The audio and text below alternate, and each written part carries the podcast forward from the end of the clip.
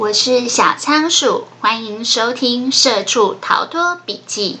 这是一个有关自我成长及财务自由的节目，陪你一起关注你的人生，掌握你的命运。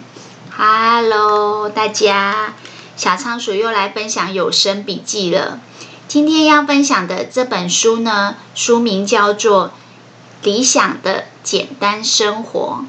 理想的。简单生活，作者的名字是多明尼克·洛罗。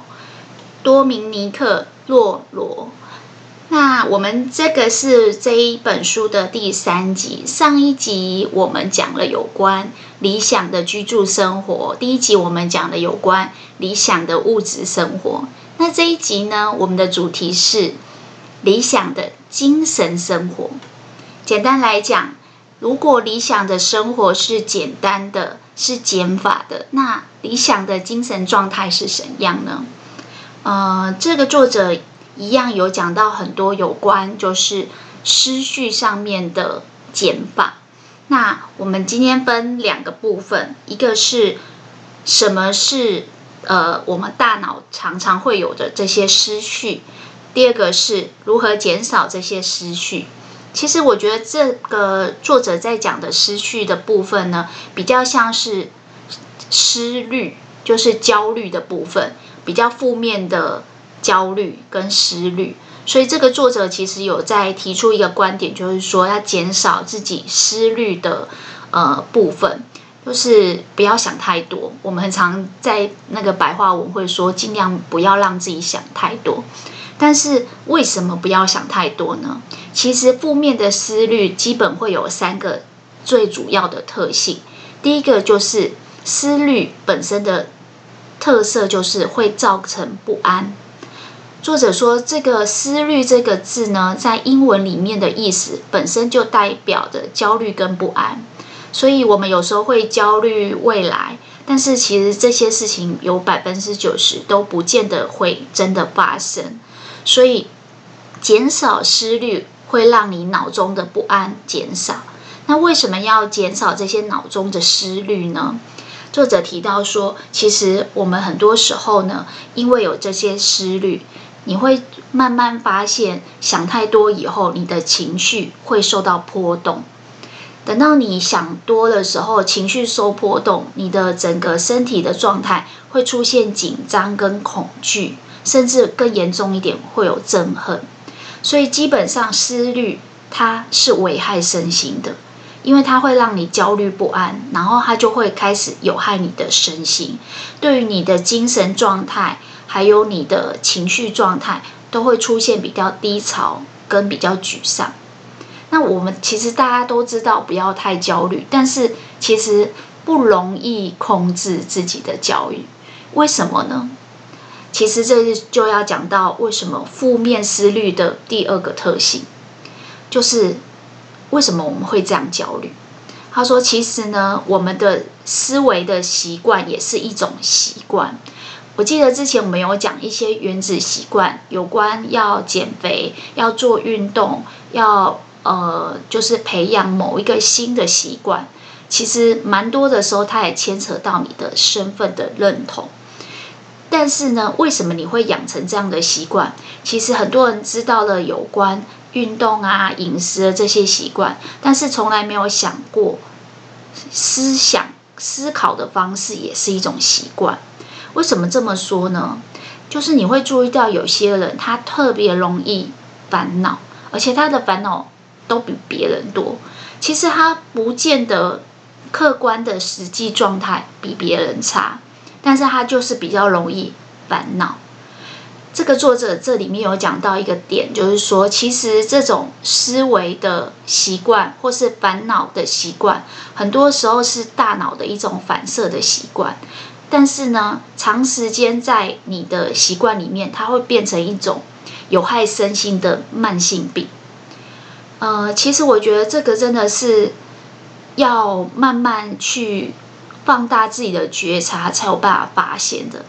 我举一个例子来讲，之前呢，呃，有一些朋友会开始有意识的想要存钱买房子，那我就有遇到有一个朋友，他都自称自己是屋奴，为什么呢？因为他说他自从买了房子以后，他的呃无形的压力就变多，然后对于未来的焦虑也变多。我说怎么会是这样呢？很多时候我们都是买不起房子的人，或是还没存到头期款第一桶金的人，会觉得焦虑跟压力。那为什么你已经买到房子还这么焦虑呢？他就说也不知道，就是这个可能房贷一次要付二三十年，无形之间就会给自己一种好像永远不可以中断收入，或者是人生绝对不能发生任何意外的感觉。那当然，因为我这个朋友是个上班族，他每次在职场上只要遭遇一些低潮的时候，他很挫折，想要离职，无法忍受了。但是他想到他的房贷，他就觉得，嗯，还是打算就是继续努力下去。那有时候我们身边的人看他就是总是非常的沮沮丧啊、挫折，甚至很低潮，就会劝他说：“你要不要就是把房子卖掉啊？因为其实如果这个房子已经让你觉得你自己像奴隶一样，就是压力这么大，超过你能负担的这个程度的话，可能把房子卖掉，你就不会有这么有压力。”结果你知道，过几天我这个朋友又跑来跟我讲一句话，说：“我觉得我不能卖掉房子。”那我就说：“哦，真的哦？为什么？呃，你已经想好怎么解决了吗？”这个朋友就跟我说：“不是，因为你那一天跟我说，如果压力太大，可以把房子卖掉。结果我回家以后就失眠了，我反而就睡不着了。然后我就说：‘哈，为什么？’”把房子卖掉，你不是就不用再付，就是房贷，也不用担心收入中断的问题吗？他就说，因为我就开始想说，如果我把房子卖掉，会不会，呃，我年纪越来越大，要出去租就不容易了。然后我就说，是会有可能啊，因为现在有些房东他真的是会挑客人，而且。之前日本不是有蛮多有关老人独居然后孤独死的问题吗？很多房东都会很忌讳这种事情，所以基本上年纪可能超过中年以上，他听到你有一些呃疾病，或者是你家里有年纪比较大的人，房东就会就会比较疑虑，然后所以他就开始又说不行，如果是这样，他不能把房子卖掉。我说哦，那其实你可能就要去找一些方法，让自己可以承受房贷的压力，然后但是还是可以继续过日子。然后他又说，而且他有想到另外一个烦恼。我说什么样的烦恼？他说，而且之前他买房子这么省吃俭用，就是为了买了房子以后，如果膝下无子，老的时候可以用房子以房养老当退休金。说哦，这个想法蛮好的啊，因为我们之前讲长寿新人生也有讲到说，现在的人都是高龄化，那要提早为自己的退休金做布局。呃，基本上活得比较久，不见得不好，但是有两件事一定要顾好，一个就是要有钱，一个就是要有健康的身体。我说，如果你有提早做退休金的规划，我觉得这是蛮好的观念，很健康啊。他说：“对啊，所以我觉得，如果是这样，我更不能卖房子，因为卖掉房子，我可能老年会更惨。少年不努力，老大徒伤悲。我想说，嗯，那其实你很清楚知道你为什么买这间房子啊？其实你就是年轻的时候想要努力，免得老了以后有更多烦恼嘛，被房东赶来赶去，或者是没有生活费、退休金。”就他就说，可是我还是很烦恼。我就想说，嗯，这个其实蛮明显是一个例子。基本上，他所谓的问题，并不是解决问题就可以解决，因为他的真正核心的问题，并不在于他的房贷，也不在于他的理财规划，而是在于他的思维模式。就是他思考事情的方式，其实都会有一点过度的杞人忧天。其实杞人忧天这个概念原本是好的，就像他说的，他知道自己年纪大以后不好租房子，年纪大以后可能要呃自己攒一些退休金，日子会比较好。这些杞人忧天放在适当的程度里面，其实它是好的。但是如果过度的杞人忧天，过度的思虑，就会让自己出现一种压力，然后紧绷，然后无法承受的有害身心的慢性病。所以，其实在这个部分，我觉得作者说。思维是一种坏习惯，是要告诉你说，你要去注意说，你是不是在想事情的时候，虽然杞人忧天，但是有时候会过度，以至于你常常会觉得有很多的烦恼。也许你觉得有烦恼房贷，但是解决了房贷，你会给自己找新的烦恼。也就是说，其实。这些问题的本身并不是真正的问题，最严重的问题是你要去觉察自己想事情的这个习惯。简单来讲，就是套路。就是如果你永远在很多事情里面都会过度，或者是会往坏的想，这个蛮多时候大脑常常这样子反射久了，它就变成一种思维的习惯，然后它。像我们刚才讲的，就是这些思虑过多会造成不安、焦虑，有害你的身心。它慢慢慢慢在你的身心状态就会变成一种慢性的疾病。有一句话叫慢性焦虑，所以如果你察觉了，其实你眼前的问题并不是最主要烦恼的主因，反倒是你的思维习惯好像会给自己找麻烦、自我折磨。那我觉得你要开始学会自我教育跟自我疗愈。什么是自我教育呢？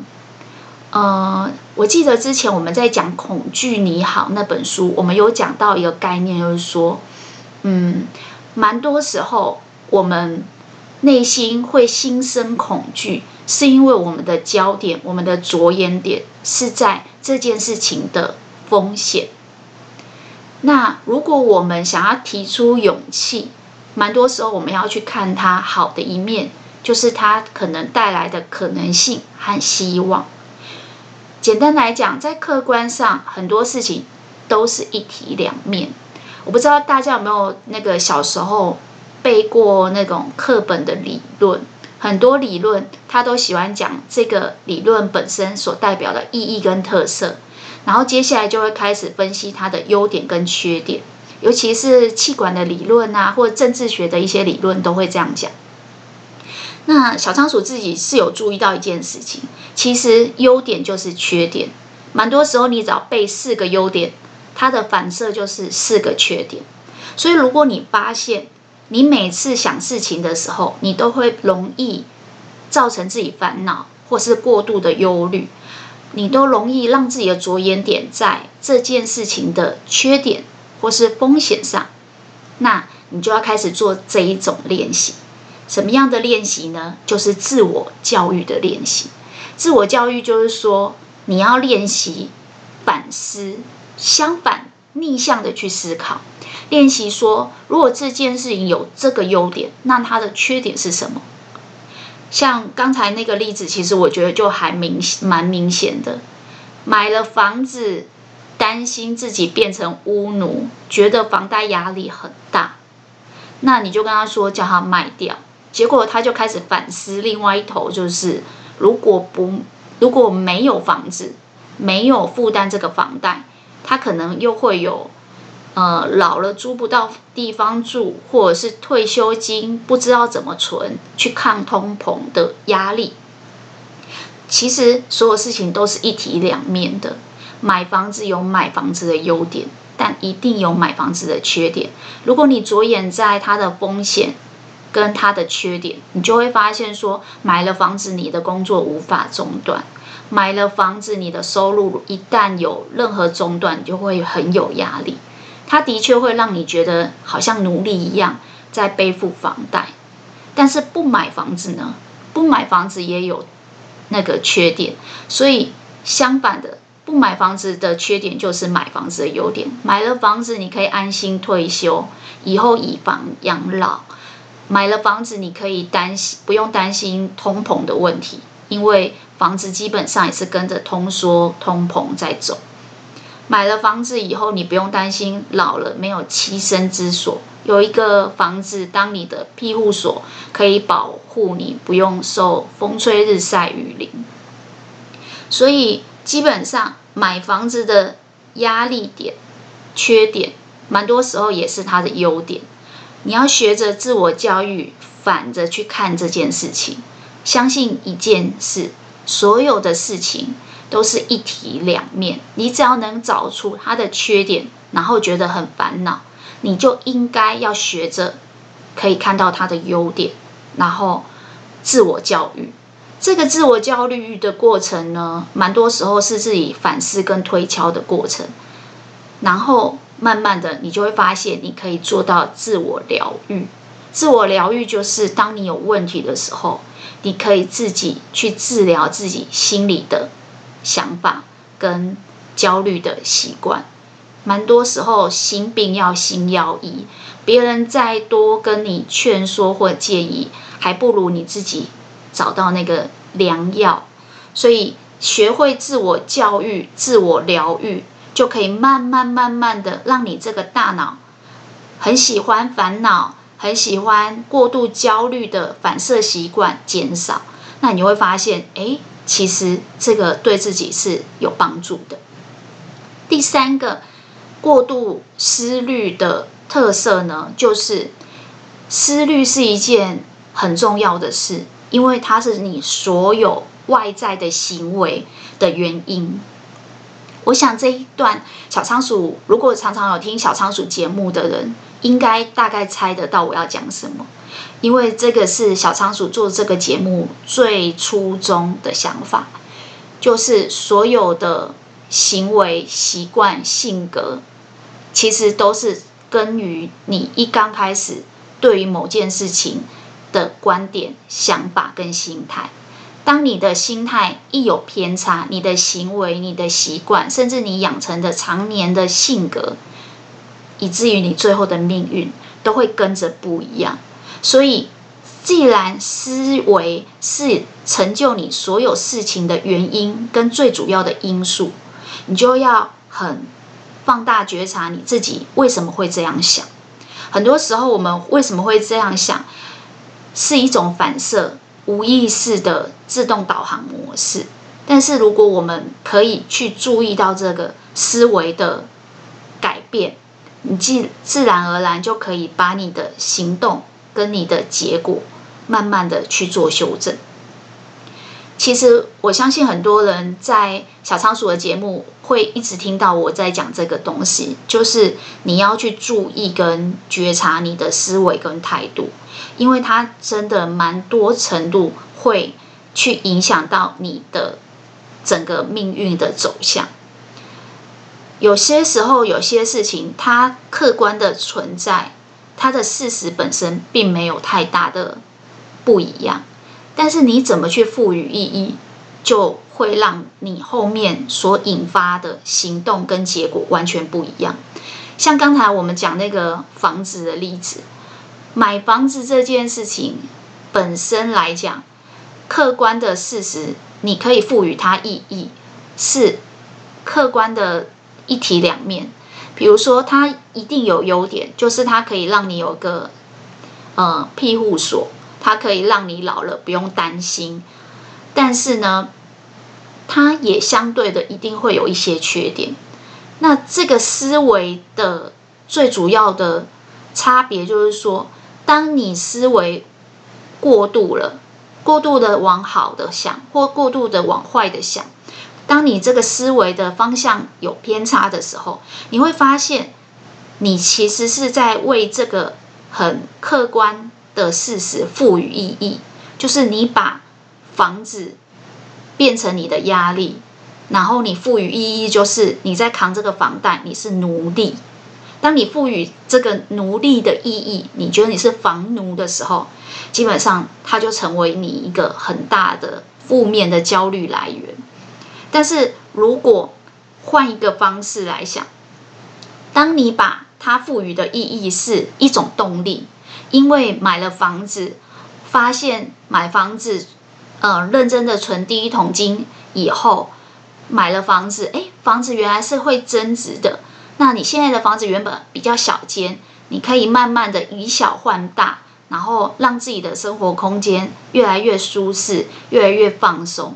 我们上一集有讲到，其实房子本身除了让你不会就是风吹日晒雨淋有庇护的功能以外，还有一个很重要的功能，就是它可以让你减压，可以让你放松。因为我们在外面接触到不管职场或者是生活环境、人事物，多多少少都会给你累积负担跟压力。只有回到自己的房子里面，你可以比较放松，然后可以自己比较有主导性的去决定你的居家生活的安排。所以基本上，房子你也可以赋予它一个意义，是它是一个可以让你减压、可以让你放松的地方，甚至它是一个可以让你心灵变得平静，然后变得从容。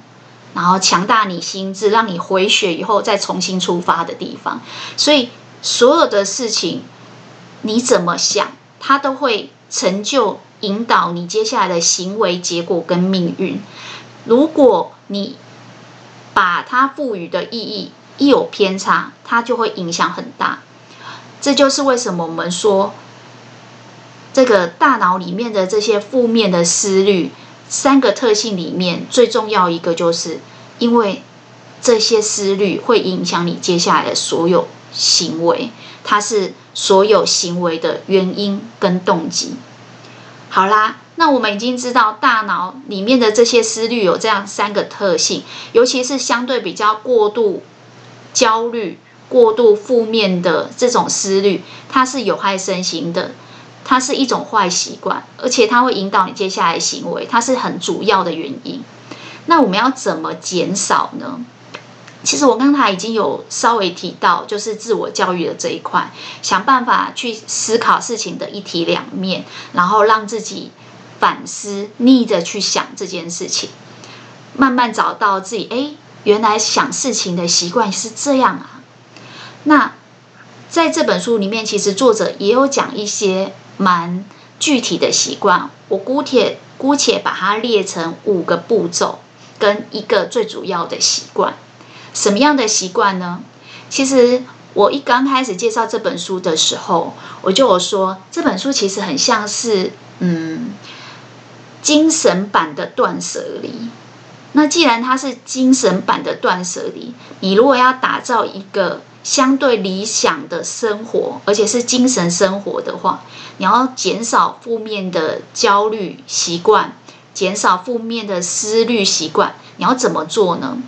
记不记得我们讲说物质或是居家环境的断舍离？我们要去定期的打扫我们的环境，然后保持呃简化跟留白，让空间可以放松。那其实。这个精神上的状态跟精神上的生活道理也是一样的。作者这里提到一个概念，就是说你要去定期的打脑打扫你大脑里面的思绪。怎么说呢？他说我们环境当中的很多杂物啊堆积多了。呃，日子过久了就会越来越积重难返，然后不好整理。所以，我们大部分的人都有习惯，就是定期的打扫。虽然我们一年可能过年的时候会年度大扫除，但是我相信很多人家里都会有这个习惯，就每个礼拜都会呃拿个吸尘器把地上的灰尘吸一吸，然后把书房的书整理整理。为什么？因为你平常白天很忙在上班，你回到家可能很多东西随手放。然后一天、两天、三天，东西就越多越越堆越多，尤其是书桌啊、餐桌啊，或是一些闲置的空间、鞋柜啊。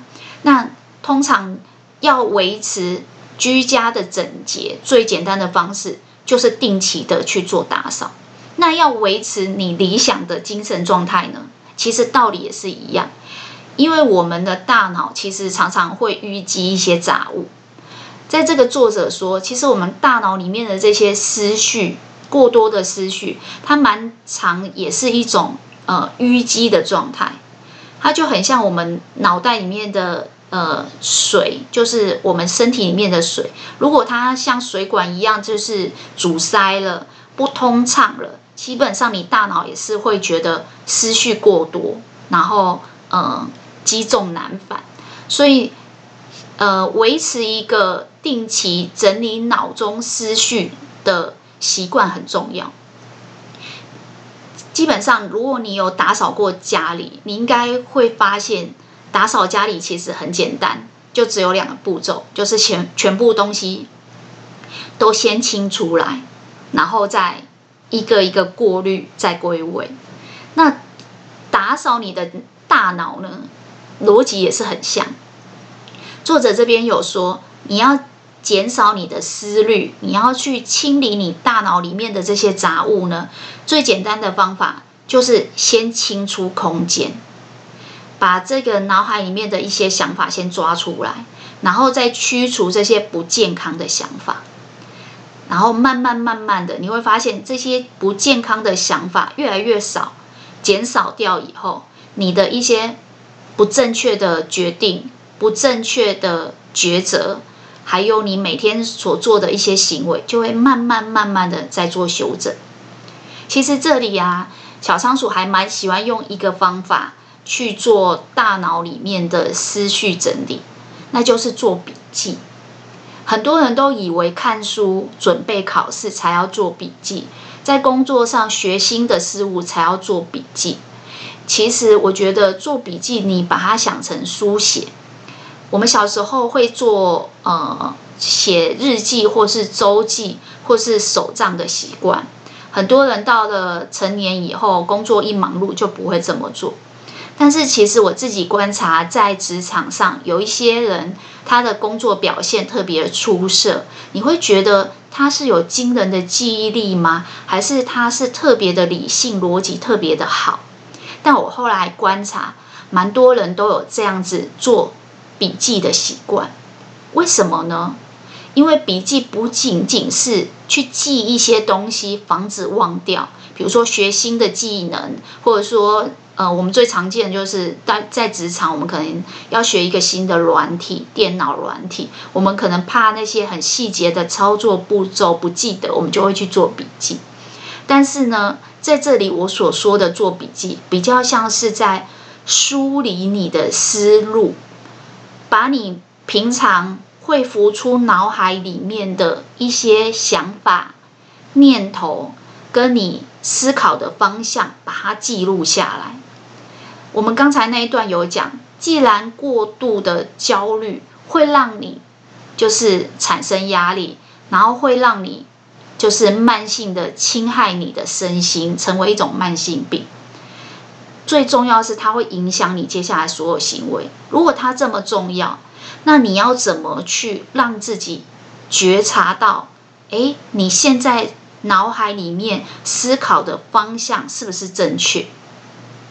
接下来我们就会讲这个五个让你可以很有步骤的去定期打扫你的思路。其实你可以把它想成说，呃，基本上如果我们要断舍离，就是呃一个衣橱里面所有杂物、所有的衣服，然后杂物的时候，你也会有一些步骤。除了把东西全部搬出来，然后开始过滤整理，你也会有一些准则。那我们现在就是要来做五个步骤，定期打扫你的大脑。第一个步骤呢，其实就是我刚才说的做笔记。那我们这作者讲的是列出清单，我觉得这是一个蛮好的概念，就是很多人会有很多压力。其实蛮多是因为大脑里面很多思绪，它是莫名其妙突然冒出来，浮出你的脑海，然后它会干扰你现在正要做的这件事情。其实小仓鼠有一个很好的习惯，就是从小就喜欢做笔记。那我觉得这个笔记用在什么时候最好呢？就是比如说我现在正在念书的时候，脑海里面会冒出一个想法是啊，是不是应该准备一下下礼拜呃要参加某个活动的衣服，或者是会突然冒出一些你觉得应该要现在去做的事情，或者是大脑突然。想到这件事情，连接到另外一件事情，但是你为了不打断你现在手边正在做的事情的这个专注的状况，其实最好的习惯就是在手边准备一个小小的，呃，真的很小。我平常手边会准备一个大概一个手掌大小的这个小笔记本，它可能是一个线圈，然后线圈旁边就直接勾一支笔。那我。有时候脑海里面突然冒出一些想法念头，甚至是一些不错的文章的灵感的时候，我就会随手把它写下来。那这个是什么样的作用呢？其实就是我刚才说的，当你在做笔记的过程，你会放大你的觉察，注意到你为什么会有这些念头，尤其是那种每天都会反复出现，或者是嗯。有时候是无意识的状态的，嗯，因为这些东西可能会反映你内心的一些需求、渴望，甚至你对未来的一些愿望跟梦想。简单来讲，你脑袋的念头啊，它都是在反映你接下来要走的路的呃意念跟方向，所以。把它写下来这个动作呢，它其实就是我们之前讲觉察的一个从无意识拉到有意识。呃，你现在因为正在做某件事情，冒出了奇怪的念头，如果你不把它写下来，可能过一阵子，因为你专心的做你的事情以后，又会忘记。所以你就是把它记录下来。为什么呢？因为接下来我们其他的步骤都需要依赖你所列出来的这些清单。其实这有一点点像你怕忘记做某件事情，你去列待办清单一样。但是这里呢，我觉得比较像不是列待办清单，而是列待想清单，就是等待你找时间好好停下来思考，你为什么会有这个想法、念头跟需求的一个清单。我相信很多人都会列。行动清单就是接下来要做哪些事情，可是很少去思考说为什么会有这些念头，它反射、反映、投射你脑海里面什么样的真正的价值观。那接下来呢，第二个步骤就是你列完清单了，你要找一个时间去聚焦这些念头。小仓鼠之前很常讲一个概念，就是。面对问题，基本上你就解决了这个问题的一半。所以，比如说刚才我们举这个例子说，呃，屋奴因为每个月都要缴房贷，所以呢，面对在职场上只要有工作压力的时候，就会觉得自己好像奴隶一样，不能够中断自己的收入，所以让自己可能选择性变少了，嗯、人在屋檐下，不得不低头，这样的感觉。那当你有类似的念头的时候，而且反复出现，你就找一个时间聚焦在这些念头，去面对这个问题。为什么呢？因为我们在处理问题的时候，我们可能会去分析、剖析、研究这个问题反映你的想法的哪一部分。你可能会去主动的思考，但是你一直不断的绕圈圈的思考，有时候会反而想那么多，压力更大。但你会发现很多人劝你说啊，那你就不要想那么多。对，其实不要想那么多，不要去分析这个问题，不要去研究这个问题，也不要去主动思考，是对的。但是呢，当你不处理问题，问题就还是在那里。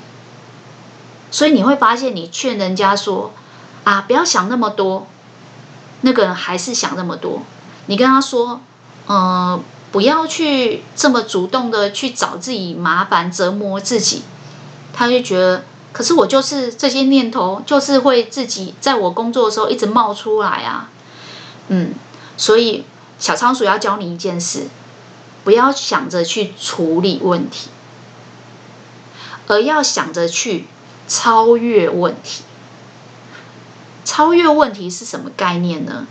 超越问题就是你要学会面对它，然后解决掉以后忘掉它。就像我刚才在讲，就是房子的事情，房子的事情有一体两面。但是呢，我们在面对跟处理这个问题的时候，我们会一直在分析剖析的，都是它的风险、它的缺点、它造成的压力跟紧绷。然后，因为我们主动的一直在脑海里面想这些事情，你就会发现，你就处于一种慢性焦虑。为什么？因为你在脑海里面不断的收集那些证据，说，对呀，真的造成很大的压力。我搞不好就是因为这样才生病的，我搞不好就是因为这样才压力那么大，我搞不好就是因为这样，所以遇到职场上主管或是同事很不平等的对待的时候，我都不敢吭声。这个只是一直不断的在这个问题里面打圈圈，而超越问题不一样。超越问题是，你要学会去看待这件事情的一体两面以外，你要学会忘记这些风险跟缺点，而去记得的是它美好的事情。记不记得我们之前在讲被讨厌的勇气的时候，我们有说，如果你非常专注的在舞台上表演，你基本上不太有可能有心思跟有力气去关注来宾席的。第一行跟最后一行，这些来宾在吃爆米花还是在做什么？那个道理是什么？那个道理就是在告诉你，如果你想要成为一个很出色的舞者，想要你的舞蹈表演是发挥到最大极限，而且最淋漓尽致，你其实不太有时间去瞻前顾后。如果来宾席的第一排代表的是你的过去。来宾席的最后一排代表的是你的未来，你真的不会有时间去悔恨过去、焦虑未来，因为你忙着活在当下，你忙着专注在眼前，如何淋漓尽致的把平常努力练习的表演好好的完成。其实，这个就是超越问题的方法，就是当你在。对着这个问题分析剖析，然后再围着这个风险跟缺点打转的时候，你要学着找到一个基础点，去把问题超越，去专注在那个当下。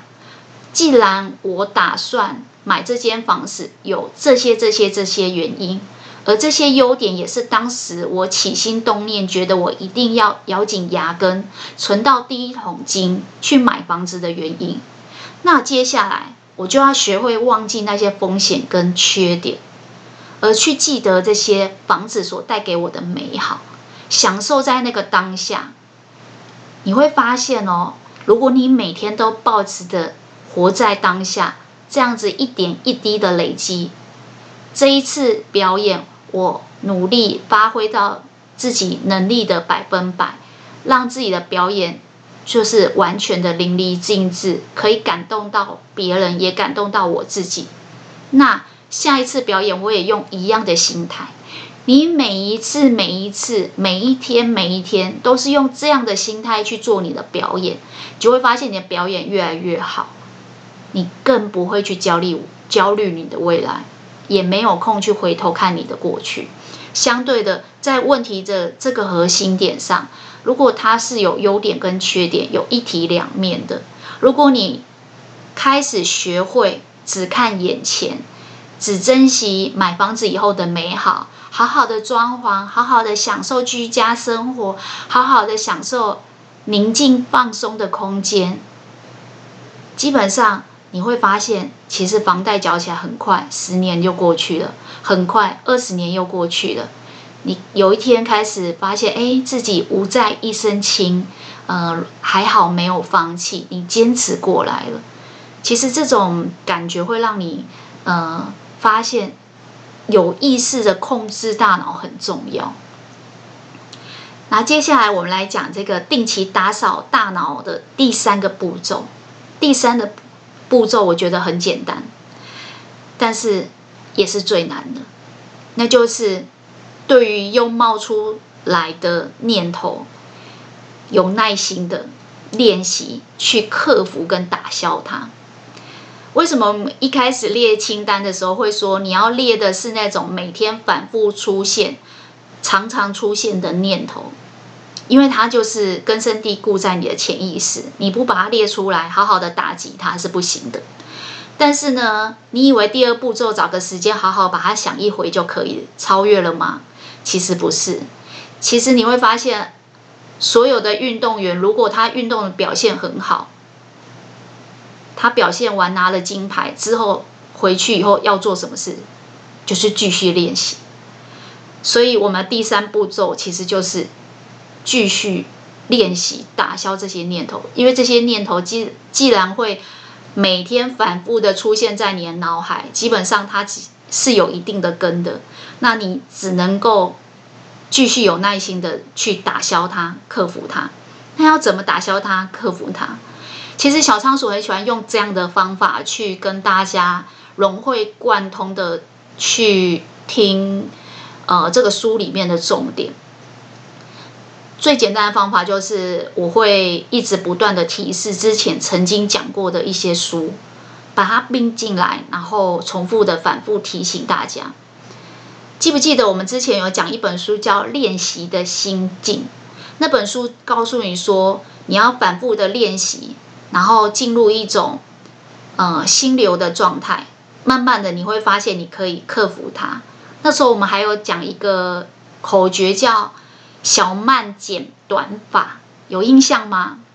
我记得我在讲小慢剪短法那一集，我还说我讲话的速度会刻意放慢，结果我后来讲话还是越来越快。所以你看，反复的提示自己很重要。接下来我要讲话要慢一点，希望大家监督我。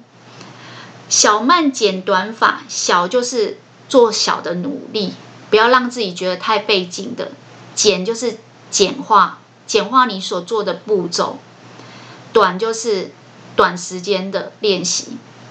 那小慢简短，慢是什么？放慢。小慢简短法，我们说每一次反复的练习都不要求多，然后慢慢的、慢慢的去克服它。其实就像我刚才说的，你要保持房子的整齐呢，你就是。要定期的去打扫已经累积下来的一些污垢。那你如果要保持你的大脑是没有那么多囤积的杂物，简单来讲，你要人间清醒，保持你自己大脑的清醒的话，你也是要定期反复的去打扫你的大脑。那其实在这里呢，我就觉得说，你可以利用刚才讲的小慢简短法这样的方式。慢慢的去，诶，每次只要又有这样子比较负面的思虑冒出来，你觉得你又想极端了，你又想过度了，你又想的比较偏差轨道了的时候，你就持续的放慢的、简短的啊、去让你诶慢慢把它拉回来。就像我们打扫房子，我们不会。一口气年终大扫大扫除，因为你可能会腰酸背痛好几天，但你可以保持每天就打扫一个范围，然后定时的打扫，你会发现，因为每周都有打扫，所以后面要打扫，它就跟年终大扫除不太一样，不会那么累。那其实我们大脑也是一样，我们常常会冒出一些新的念头。但是如果我们没有定期的去打扫，它就会越堆越多，越堆越多，然后你就会发现，你想想到要整理你脑中的思绪，你就觉得积重难返，非常痛苦，压力很大。其实呢，这个小慢剪短法反复练习，直到这个念头不太会再冒出来，而且你已经很成功的克服它，会达到一种。除了上次作者说的心流状态以外，我觉得他更会打造一种掌握感。什么叫掌握感呢？记不记得我在讲那个“你怎么过今天，就怎么过今生”那本书的时候，我有讲说，其实当我们进入心流的时候，我们会发现好像忘记了时间，时间好像伸缩自如，甚至也忘记了事情的发生，就是很忘我。这种状态呢，会让你处于一种事情成功被你克服了、办到了的那种自我掌握感。然后我们在讲大器可以晚成，也有讲说，当我们的自我效能感提高的时候，也就是自我掌握感提高的时候，你会慢慢进入做事情越来越有自信的状态。然后我记得那个作者也有讲，然后成功就会招致成功，就是说，其实很多事情是透过你利用小小的技巧、小慢剪短法，反反复复的小。小范围、小范围的去克服它，然后这样的练习，然后进入一种你对自己做事情的掌握能力越来越有把握的感觉，然后慢慢建立你的自我效能感跟自信。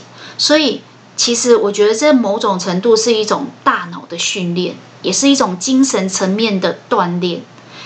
之前有一句话叫做“呃，心智、心智素养的强大”，其实我觉得它也是。帮你打扫你大脑里面的这些杂物，然后保持你大脑清醒的锻炼。因为你定期定期的有把一些不好的思绪给清除掉，你会发现这种掌握感呢，不是说你对于自己行为上的掌握而已，而是你对于自己思考能力、思绪方向的那种掌握感。所以大脑的锻炼，它是让你对于你精神层面思绪的掌握，这种精神层面思绪的掌握呢，会让你克服很多事。呃，我想比较常听小仓鼠节目的人，应该有印象。小仓鼠之前有分享过，就是一刚开始会想要做这个节目，是因为刚好身体的状况不是非常好，有一段时间必须要就是在家里休养。那时候生病的时候，其实我已经大概知道，我这个病不是一个可以马上好的病，它需要长时间的慢慢的调养。但是我发现，因为人生病以后中断工作，你没有办法呃跟人际相处，其实你很容易处于一种比较焦虑的状态，可能你会开始去想一些负面的思维。那个时候，我就用了一个对自己大脑很有意识的锻炼的方法。那个锻炼的方法很像我们很刻意的去跑步机上面做肌力训练，就是锻炼你的小腿啊、大腿的肌肉，是很像的。我那时候就觉得，我的大脑如果因为生病，然后很容易觉得忧虑，然后去一直想坏的东西。我那时候有研究，有看的一些那个相关的医学资讯，他就说有有我这种疾病的人，很容易到最后也会有忧郁症。那我就想说，天哪，身体疼痛或生病，你还可以吃药或吃止痛药去缓解，但是如果精神层面到忧郁症的话，那基本上就没有办法做事情了，因为你的思虑会影响你的所有的做事情的动力。所以我那时候就给自己下了一个呃大脑训练的计划，就是做转移注意力。就是我透过在看书的时候去看一些各方面我有兴趣的，可能是健康管理，可能是呃自我成长，甚至人际关系，甚至学一些语言，学一些新的技技能这些东西。因为我有说过我是双子座，然后对于很多新的资讯的吸收能力还不错，也有兴趣。而且其实我知道我这种学习力旺盛、三分钟热度啊，通常在那个刚学新事物的那前三分钟，我基本上会保持一种精神上的畅旺感跟开心的感觉。所以我就开始诶找事情学。我记得我一刚开始学韩文。第二开始就是开始大量的阅读这种呃自我成长的书。其实我做这么多事情只有一个目的，就是有意识的转移我的注意力，让我的脑袋不要去想这个疾病跟负面的东西，至少不要像其他的病友一样陷入忧郁症的状态。那因为我这样子很刻意的去转移注意力以后，慢慢慢慢的。我就熬过了那个。你知道用药啊，它通常会有一个用药的时程。一开始医生不敢下药下太重，所以他会告诉你说，这个药可能药效要发挥至少要半年到一年的时间。所以在这前期你会比较辛苦一点。那我为了熬过这个药效还没有发挥的比较低潮的时期，我就是很有意识的开始就是看书，然后做笔记。甚至设定一个目标，说我要分享这些读书的心得，跟做 podcast，给自己一个生活的重心。诶，慢慢慢慢，我发现，因为我打破了这个负向的循环，就是你生病，然后想负面的事情，然后最后变忧郁症，然后不管是这个疾病或是忧郁症，都让你的命运越来越差。我发现，诶，其实我开始阅读以后，慢慢。打破这个负向的循环。简单来讲，我的命，我的病就慢慢的诶有起色，然后药效也像医生说的，半年到一年开始有一点点发挥。所以透过这样子转移注意力，打破了负面的循环以后，你就会发现它慢慢进入一种正向的复利的循环，很像滚雪球。它进入正向的时候，诶，你就会发现。你不但没有因为这样失去健康，得到忧郁症，然后命运越来越差，反而在这个当中，你又练习了一个很很重要的，就是掌握思考的能力。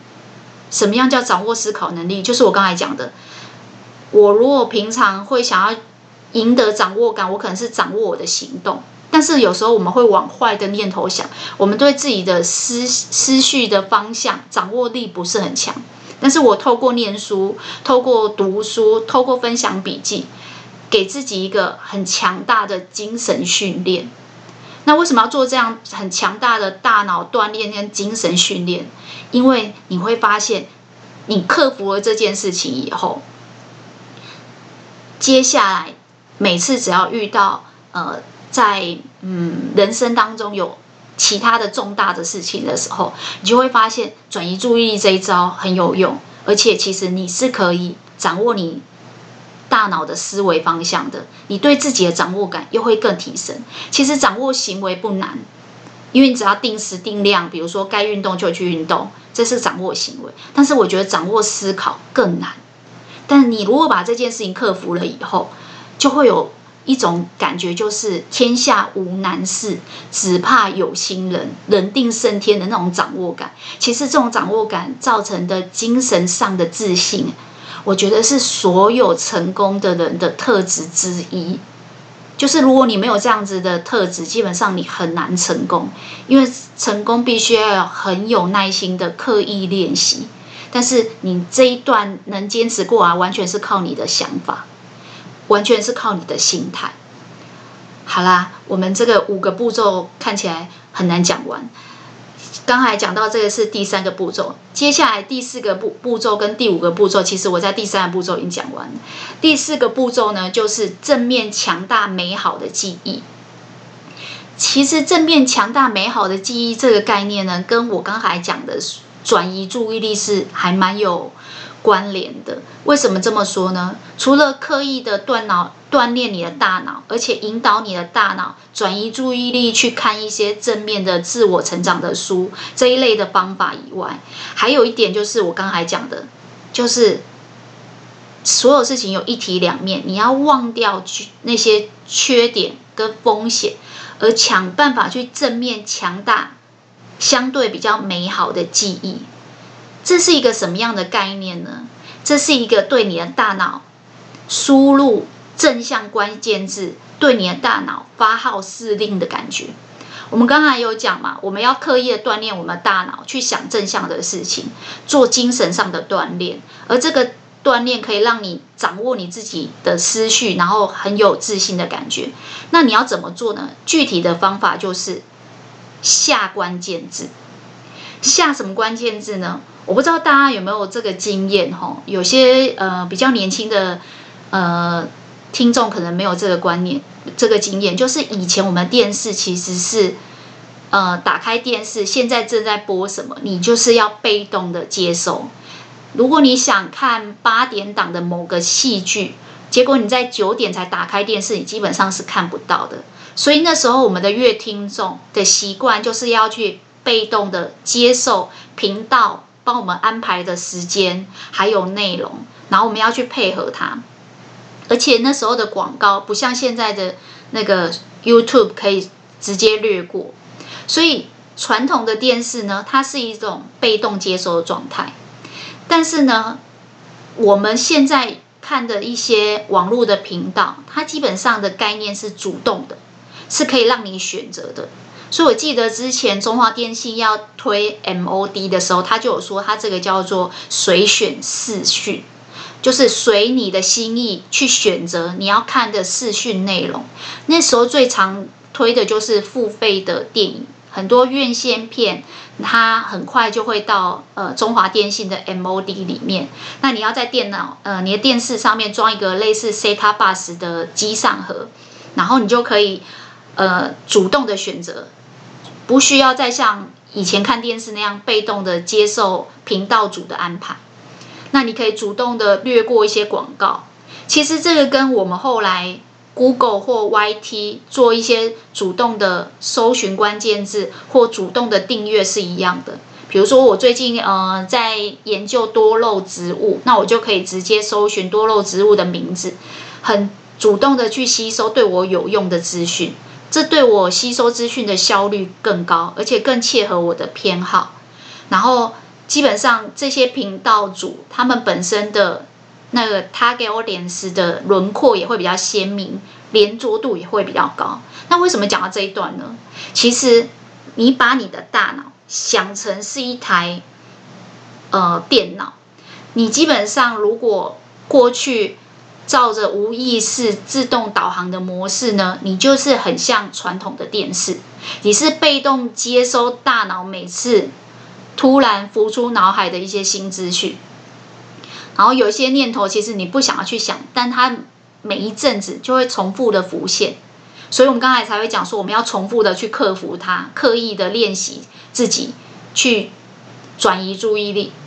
可是你知道，如果你的大脑就是一个传统的电视，你每次都要被动的接收，然后每次都要被它干扰一下，然后那个广告还不能略过，一定要强迫你收听完，你就会觉得很烦。想办法把你的大脑变成，你可以对它发号施令，可以对它输入正向的关键字。其实我觉得，呃，很多外国翻译书啊，我觉得有趣的点也是因为他们很多脑神经科学的研究跟理论都是有大量的实验数据所呃归结出来的结论，所以它其实都是有立论基础的。我们的大脑并不像我们想象的这么聪明。其实我们大脑是会揣摩上意去猜主人喜欢什么。但是如果你脑海里面常常去浮现的关键字都是一些焦虑啊、房贷压力啊、侮辱啊这些字眼的时候，你的大脑就会以为你是喜欢这个的。所以你的行为模式就像是传统的电视，你必须要被动的接收。他不管播什么烂广告给你看，已经看过很多次，不想看，但是你还是没有办法跳过。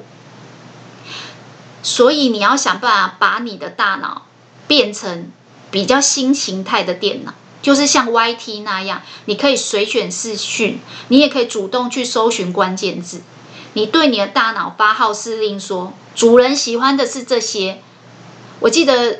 之前有一个频道主有讲过这句话，我觉得很聪明。就是你会看 YouTube 频道，很多的呃频道都会说，记得按赞、订阅、开启小铃铛，你就不会错过他的节目，对不对？或者说你帮他按赞、订阅、留言，会给他更有动力去努力。我觉得这个说法没有那么切合我的心。我听到有一个频道主，他是用这个说法说的。他说：“如果你对于今天的主题感兴趣，今天的内容有所启发，记得赶快在就是频道下面按 like，就是喜欢，按赞，因为你按的这个赞，YouTube 频道才会知道你对这一类的主题感兴趣，呃，大数据才会帮你把这一类的新的主题推给你。”诶，他是站在 target audience，就是我们听众的角度去告诉我们说，我按这个赞不是为了鼓励这个频道主，我按这个赞是为了我自己好，因为我按了这个赞以后，频道就会知道，哦，原来这个这个听众这个 target 特别喜欢看多肉植物，特别喜欢看种花种草的这一类的主题，所以他就会帮你搜寻更多相关的。他用这个这一句话说服了我去按他的赞。其实我平常很少按赞或留言，但是我觉得，哎，这个说法蛮好的。为什么？因为我就是主动的对我的 YT 发号施令，告诉他，我输入了这个关键字，这个我喜欢，推给我这个，其他的不要浪费我时间，不要推上来，我没有要看。所以，其实我们的大脑也是应该像我们对 YT 那样，你不应该被动的接收大脑。无意识一直推给你的那些，其实你不想要再接触的资讯，反倒的你应该是主动的，主动的去选择随选你想要看的那些频道，主动的去想你想要它在正面出现的那些念头。所以第四个步骤是正面去强化这些美好的关键字，正向的关键字。就算是你已经做过的记忆也好，你按了赞，他就知道哦，原来你喜欢这个。下次有类似的主题，我会再推给你。基本上，它会节省你很多的能量跟资源。第五个步骤呢，就是培养强大的心智。其实这一段呢，小仓鼠刚才也已经讲完了，就是我们所有的命运，其实都是从我们每天每天所做的选择跟决定所组合的。但是呢，这些选择跟决定，最主要是从你的想法、心态、你的心智、你的思考方向去决定的。那要怎么培养这个强大的心智？我想大家都知道，就是你要让自己的思维是可以被掌握的。这里呢，小仓鼠就呃提供一个小小的技巧，就是我会去找一个。我想要模仿的 idol 或是对象，比如说，嗯、呃，我之前在节目里面有分享过，我喜欢比较有想法、想法很帅气的女生，比如说大 S，她很有想法、很有主见，比如说吴淡如，类似的人，她给我感觉非常对自己所做的事情有智慧。然后他可以让我觉得说，对，女生只要独立自主，保持思想上面的独立性，你就会有强大的安全感。这个安全感，不管在经济上的安全感，或者在思想上的安全感，你都不应该依赖别人。因为我有这样子一个模仿对象，所以我就会有时候会去，就是想象，如果今天遇到这件事情，换作是吴淡如，他会怎么做？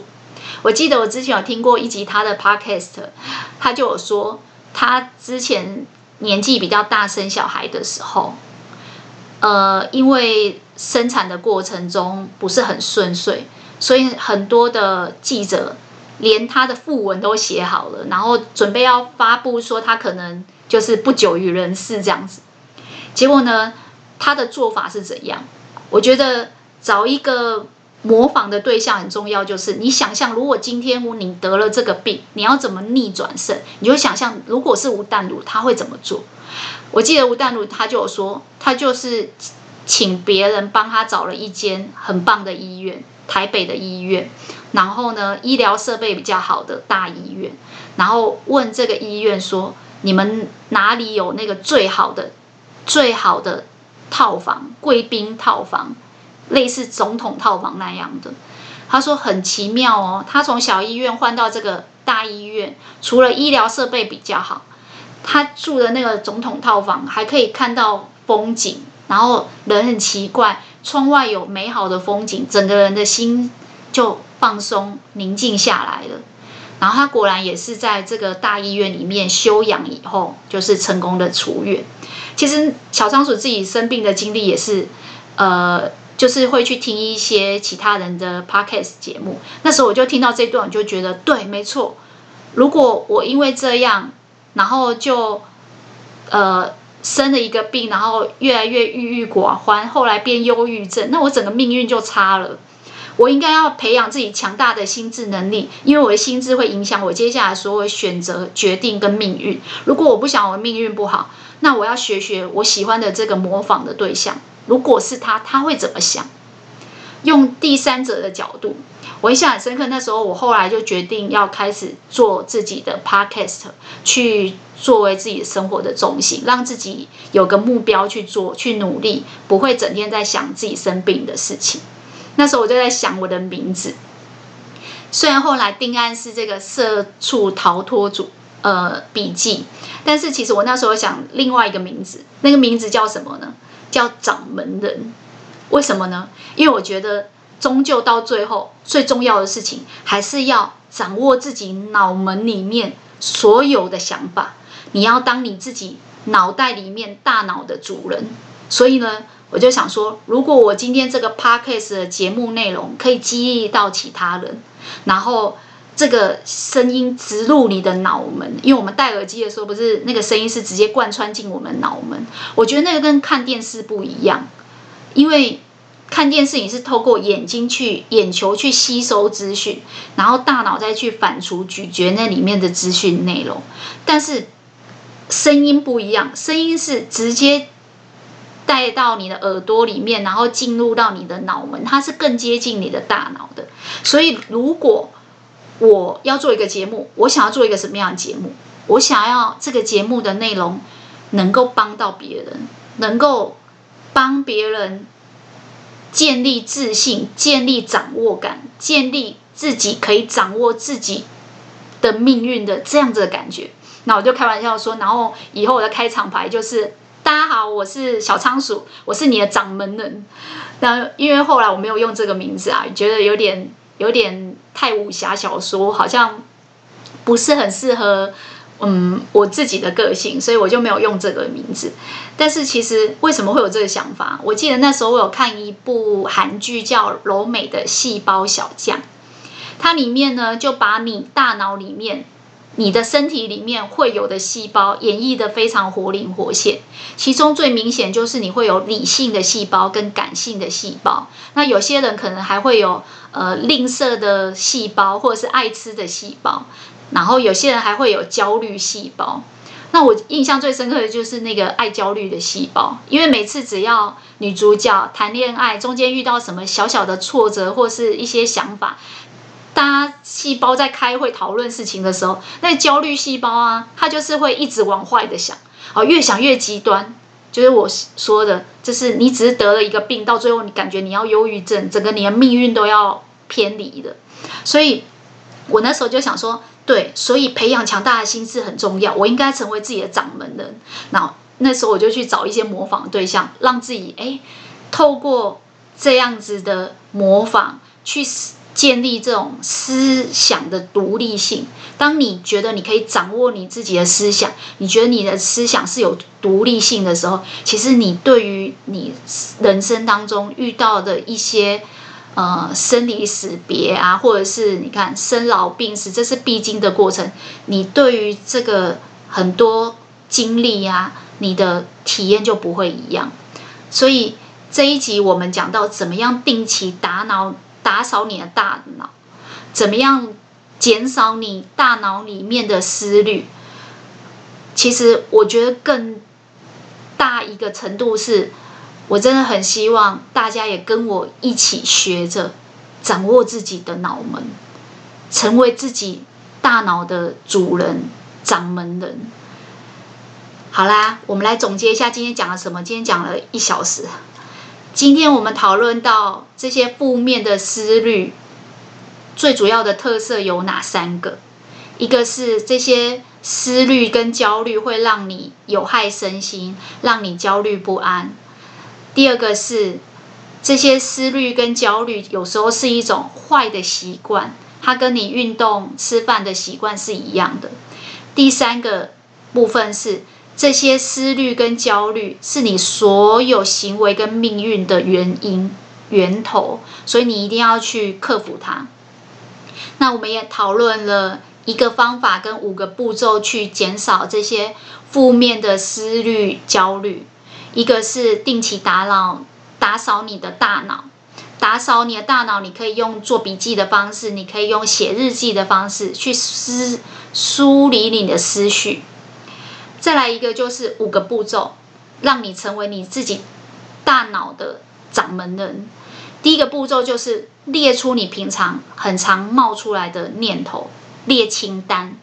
第二个部分就是找个时间，好好去整理它，思考一下你为什么会有这些念头。